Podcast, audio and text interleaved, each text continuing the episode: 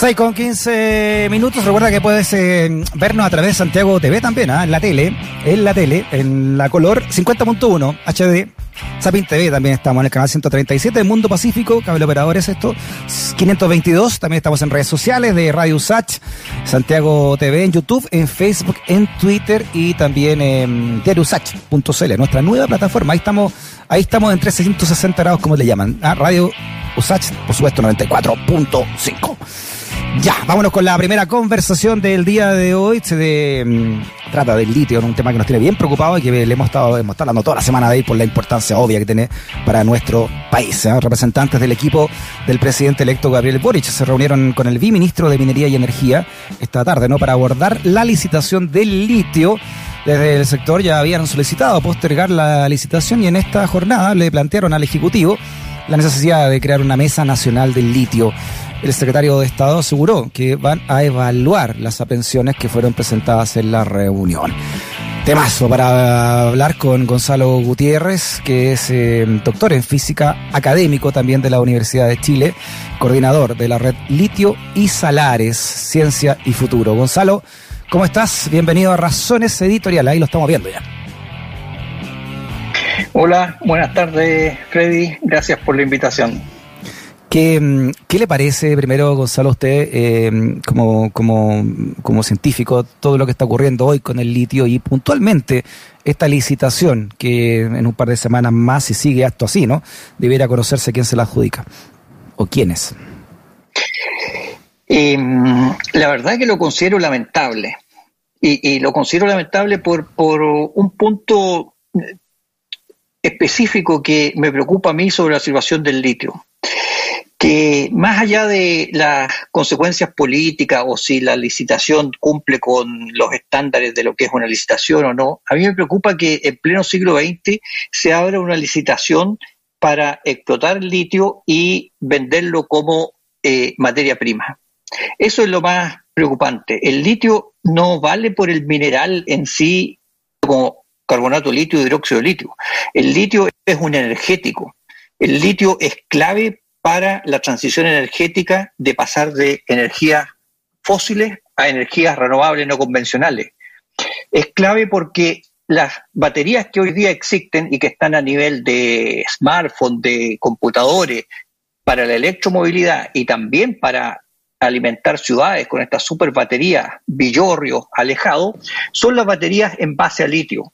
Y por lo tanto es fundamental el elemento litio para la lucha contra el cambio climático, porque la lucha contra el cambio climático significa que dejemos los combustibles fósiles, que son los que tiran gases efecto invernadero a la atmósfera, y nos concentremos en energías limpias que vienen de la energía solar y fundamentalmente energía solar fotovoltaica y energía eólica que producen electricidad. Y para almacenar esa electricidad necesitamos estas baterías. Y las baterías que se han ganado el mercado, que son las más eficientes, son las más baratas, son las baterías de litio. Y nosotros es un privilegio y una suerte el territorio que tenga esas baterías. Entonces, plantear una licitación para explotar litio y venderlo, como dijo un premio nacional de ciencias el año pasado, a palada, creo mm. que es una política del siglo XIX, ni siquiera del siglo XX, y no una política que mire el futuro en el siglo XXI. Sí, yo lo he escuchado usted, Gonzalo, en televisión también, eh, dando estos documentos, eh, también sacando a colación lo que han dicho otros premios nacionales, como el profesor José Massa.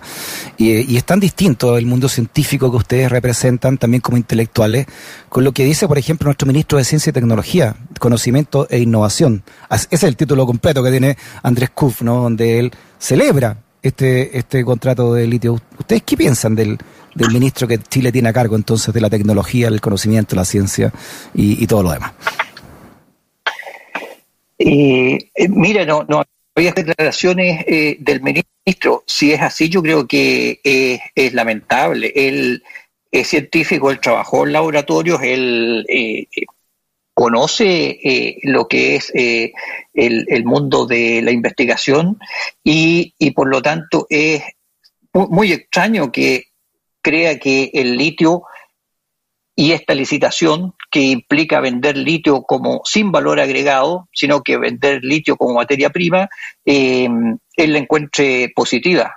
Ese no es el, planteamiento, creo yo, de la comunidad científica ni la comunidad tecnológica y tampoco yo estos días en que he podido conversar más este tema, tampoco es la opinión de los emprendedores ni de los industriales. Lo que quiere la gente es poder tener oportunidad de trabajar en la manufactura del litio, poder avanzar en la agregación de valor y no venderlo como si fuera eh, simples piedras o un simple polvo blanco que lo llevan a otro lado y después viene transformado, multiplicado en su valor en distintos dispositivos que nosotros con la inteligencia que tenemos podemos también participar en su eh, producción.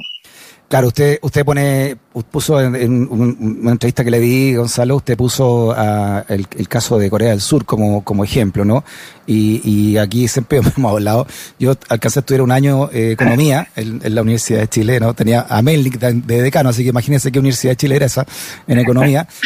y, y se, hablaba de, de este tema de la ventaja comparativa, ¿no? que, que, en, esta economía neoliberal eh, los países tenían que competir en el mercado con lo que tenían más, más ventaja eh, de competencia. Entonces, si Chile era bueno para exportar piedra, bueno, para eso tenía que dedicarse, o manzana, ¿no? ese era su rubro. Imagínese que si Corea del Sur hubiese seguido ese ejemplo. ¿eh? Exactamente. Yo creo que esa es, una política que ya hemos visto que eh, no resultó, que no es eh, lo que eh, corresponde. Con Corea del Sur en los años 50, 60, nosotros estábamos en ventaja respecto de la educación y respecto a la calidad científica. Pero Corea del Sur tomó una decisión, y tomó una decisión a nivel de Estado, no, no solo de gobierno, de educarse y de trabajar en, en términos tecnológicos. Y al comienzo eh, hacían unos refrigeradores que no eran muy buenos, unos autos que lo, se miraban eh, en menos, pero precisamente eso es lo que te permite hacer el entrenamiento y mm. hacer la experiencia para poder ir avanzando.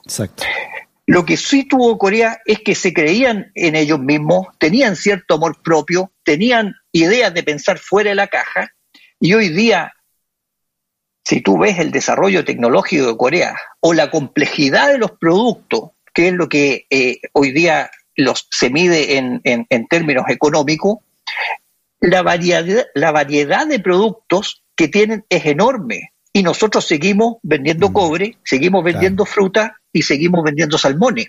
O sea, el, la cantidad de valor agregado que hay en los productos coreanos, en los teléfonos, en los computadores, en los automóviles, es enorme. Entonces, eso es lo que yo pienso es lo que debe constituir un país y debe verse hacia el futuro.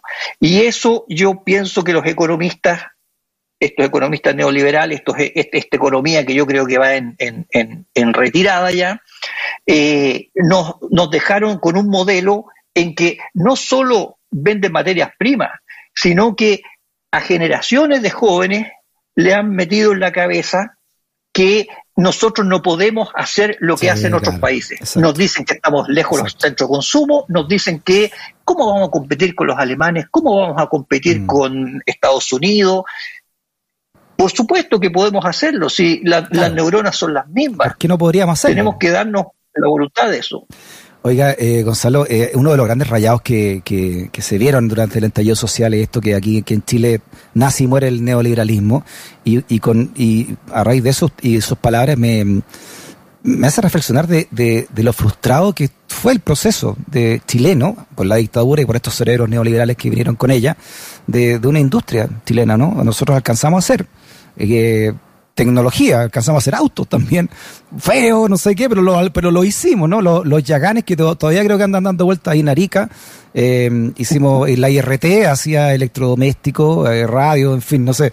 Eh, creo que todos tenemos, o algunos tendrán en la casa de, los papás o de los abuelos, algunos de esos todavía dando vueltas por ahí, de lo que fue la producción nacional, la, tecnología y la ciencia de, una, de una industria chilena, ¿no? Efectivamente, la brecha tecnológica en, en, Chile eh, aumentó. Incluso podemos ir más atrás, eh, eh, Freddy, y ya que esta es la radio de la USACH, el canal de la USACH, podemos decir que en la escuela de arte oficio se, llegó, se llegaron a hacer locomotoras. cuando las locomotoras habían aparecido solo 20 o 30 años antes. Se fundieron cañones para la guerra del Pacífico. Se hizo eh, industria metal, metal, metal mecánica muy potente. Y cada vez hemos ido aumentando la brecha. Hacer locomotoras el, a fines del siglo XIX era como que ahora hiciéramos un transbordador espacial en Chile, que es absolutamente eh, una locura si uno se lo plantea. Pero efectivamente también en los años 40, en los años 50 hubo un esfuerzo a nivel nacional, por ejemplo, por electrificar el país por ejemplo, por hacer vacunas en, los institutos de investigación del Estado. Tuvimos una Comisión Chilena de Energía Nuclear que se creó y que hizo investigación. Teníamos un centro de investigación en minero metalúrgico. Es decir, hubo esfuerzos a nivel nacional muy potentes con gente que creyó en nuestras capacidades. Tal vez en el lado de la medicina es más claro todavía el esfuerzo por terminar con la desnutrición infantil fue un esfuerzo que se tomó como política de país mm. y que fue alojado en la Universidad de Chile. Y eso ha mm. permitido poder tener cerebros que puedan pensar. Antes, mm. Antes, antes estábamos atrasados porque los niños no tenían alimento y se, y, se desnutrían. Y ahora con toda la pandemia, como estamos ayudando, como usted dice, Gonzalo, eh, no hacer vacuna. ¿no? Y hasta el año 2000, hasta el gobierno de Ricardo Lago, nosotros fabricábamos nuestras vacunas. Y después alguien dijo, algún brujo también, dijo, bueno, concesionemos, ya, que esto fue la palabra de moda ahí en el gobierno lago y, y, las vacunas empezaron a, no, se hicieron más en Chile, ¿no? Y ahora estamos viendo, pucha, que, falta que nos haría, ¿no? Si hay, tenemos la materia, la materia gris para, para, para hacerla, ¿por qué no la hacemos nosotros? ¿No? Porque sale más barato hacerla afuera. Bueno, ahí están las consecuencias, ¿no? Eh, a, veces el gasto no es gasto, sino que es inversión, ¿no? Exacto, exacto. Yo creo que eh, eh, falta ese espíritu de producir conocimiento y ciencia soberana, es decir, que sea creado en el país y que sea llevado a articulado con los procesos productivos que pueden avanzar. Ese es el, el, drama de esta licitación del litio, entonces creo yo, que no apunta hacia allá. La buena noticia es que em, creo yo que la Convención Constitucional, por las discusiones que he escuchado, va a discutir cuál es el destino de nuestros bienes eh, naturales estratégicos y hay una comprensión de que se necesita un esfuerzo país, un esfuerzo del Estado más allá de cualquier gobierno que pueda tener un rol protagónico en guiar esto como ha sido en los países desarrollados y también el gobierno del presidente electo eh, Gabriel Boric ha planteado una institución a nivel del litio, que le ha llamado una empresa nacional del litio, pero que pueda tener una visión de largo plazo, que es lo que planteó precisamente la Comisión Nacional del Litio el año 2015. Allí se establecieron ciertas bases programáticas de lo que podía ser una política nacional del litio y ello contempla poner valor agregado en el litio, que no tiene sentido venderlo como un mineral, sino que es un energético, y por supuesto, si es que se va a explotar, tiene que ser con conocimiento de qué va a ocurrir allí y con pleno respeto al medio ambiente y a las comunidades, cosa que no está en esta licitación tampoco. ¿Qué piensa usted, doctor Gutiérrez, de, la, de las palabras de Jaime Ale? Las dijo en este mismo programa, en Razones Editoriales. Digamos que Jaime Ale es miembro del Centro de Energía de la Facultad de Ciencias Físicas y Matemáticas de la Universidad de Chile, pero también trabaja para la consultora SK, no es SEO ahí. Dijo, por ejemplo, que mm, la, exportación de litio es 50 veces menor que la del cobre, como que le bajó la, la, la expectativa a todo esto, ¿no? Dijo que dijo que le, hay, muchas expectativas respecto de la producción del litio nacional. No representa ni la mitad de lo que significa la exportación de fruta, porque es abundante y barata, eh, dijo entre otras cosas. ¿Realmente es tan importante el litio o como dice Jaime Ale, le estamos poniendo más expectativas de la que realmente significa para el país comparado, incluso él decía, con la fruta, ¿no? ni hablar del cobre? Sí, mire, yo tengo un matiz con esa interpretación que hace Jaime Ale. Lo que es efectivo es que el mercado del litio, como lo conocemos hoy día en Chile, es muy pequeño. Las exportaciones por el litio son 900 millones de dólares. Las exportaciones por el vino son 1.800 millones de dólares. Por las frutas es más. Por el cobre son 35 o 40 veces más. Mm. O sea, efectivamente, si vendemos el litio como carbonato litio y como dióxido de litio, es muy poco lo que se gana. Yo coincido en eso.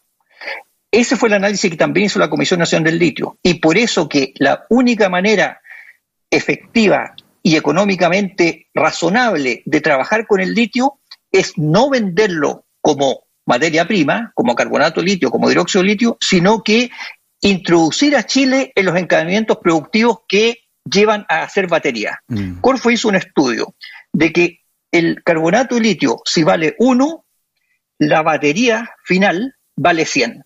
Y entre medio usted tiene una gama en que puede hacer ánodos de batería, cato de batería, electrolito, en que va multiplicando no por 2, por 3, sino que por 5, por 10, por 15 el valor de em, el carbonato litio. Eso es lo que Jaime, disculpe, no, tiene toda lo que Jaime Aleno plantea aparece o, lo olvida, porque el litio no es un mineral para venderlo como materia prima, sino que un elemento energético para trabajarlo e integrarlo en las tecnologías. Claro, una cosa es vender la papa y otra cosa es vender un, puré bien hecho en un, en un restaurante. exactamente. y además, además Gonzalo, eh, añadir que en todo eso que usted ha dicho hay toda una cadena también productiva, ¿no? Y hay, hay toda una sociedad que se crea en torno a esto, hay toda una, una explosión científica también que un país, un país también puede, en el cual puede invertir, ¿no? Eh, acá un auditor, por ejemplo, dice acá, recordar las industrias textiles, Sumar, Yarur, Progreso, Penal, etcétera, todo era Tomé, ¿no? eran ciudades enteras, locaciones, imagínense el norte, lo que podríamos hacer un Silicon Valley eh, o algún, como los como pero creernos eso, porque alguna vez lo creímos, y no, no estamos hablando de fantasía, estamos hablando de un Chile que pudo ser, pero con estas vicisitudes, ¿no? entre dictadura y esta nueva, este nuevo sistema neoliberal del cual fuimos experimento eh, dentro de la dictadura, eh, abortamos finalmente. Exacto, mira, el, litio es, muy interesante por lo siguiente, porque el, litio, como tiene que ver con las baterías hoy día, te lleva a estar en contacto con las crestas de la ola de la tecnología, con la nanotecnología, con la microelectrónica, con los elementos de electromovilidad, por ejemplo. Y si tú tienes litio, puedes llegar a alianzas estratégicas con empresas importantes. Estoy hablando de Mercedes-Benz, BMW, Tesla, mm. Mitsubishi, en que le puede decir, mire, yo tengo litio, se lo puedo dar en forma segura, a precio preferencial, una provisión de 15, 20 años, y usted venga e instale sus empresas aquí, pero no como un enclave, sino que abierta al ecosistema nacional de científicos, de ingenieros, de empresarios, de emprendedores, de mm. startups. Y eso te crea un círculo virtuoso en que aprendes a hacer ese tipo de tecnología. Ahora, ¿qué necesitamos para eso? Para eso necesitamos que no sean empresas privadas pequeñas las que puedan negociar eso. Eso lo puede hacer a nivel país. Es una política de Estado y por lo tanto se necesita que el Estado se involucre en la industria del litio para poder tener las espaldas y negociar con esas empresas. Oiga, Gonzalo, yo si yo estuviera en el gobierno lo dejo al tiro ahí de un cargo, ¿ah? porque las ideas que tiene hacen, me hacen mucho, mucho sentido, sobre todo en todo lo que, lo que hay que hacer en este nuevo Chile y en la recuperación también, ¿no? No solamente, aquí no estamos hablando, repito, de, de fantasía, estamos hablando de un Chile que se perdió, de un Chile que debemos recuperar eh, hacia adelante y esta es una gran, una gran oportunidad de Estado, como es eh, lo que vamos a hacer con el litio. Gonzalo, eh, muchas gracias a nombre de todo el equipo. Eh. Estamos hablando con el doctor en física, también académico de la Universidad de Chile, coordinador de la red Litio y Salares Ciencia y Futuro, Gonzalo Gutiérrez. Un abrazo grande, Gonzalo. Bien, muchas gracias por la invitación y felicitaciones por el programa. A usted. Gracias. Que esté muy bien. Chao.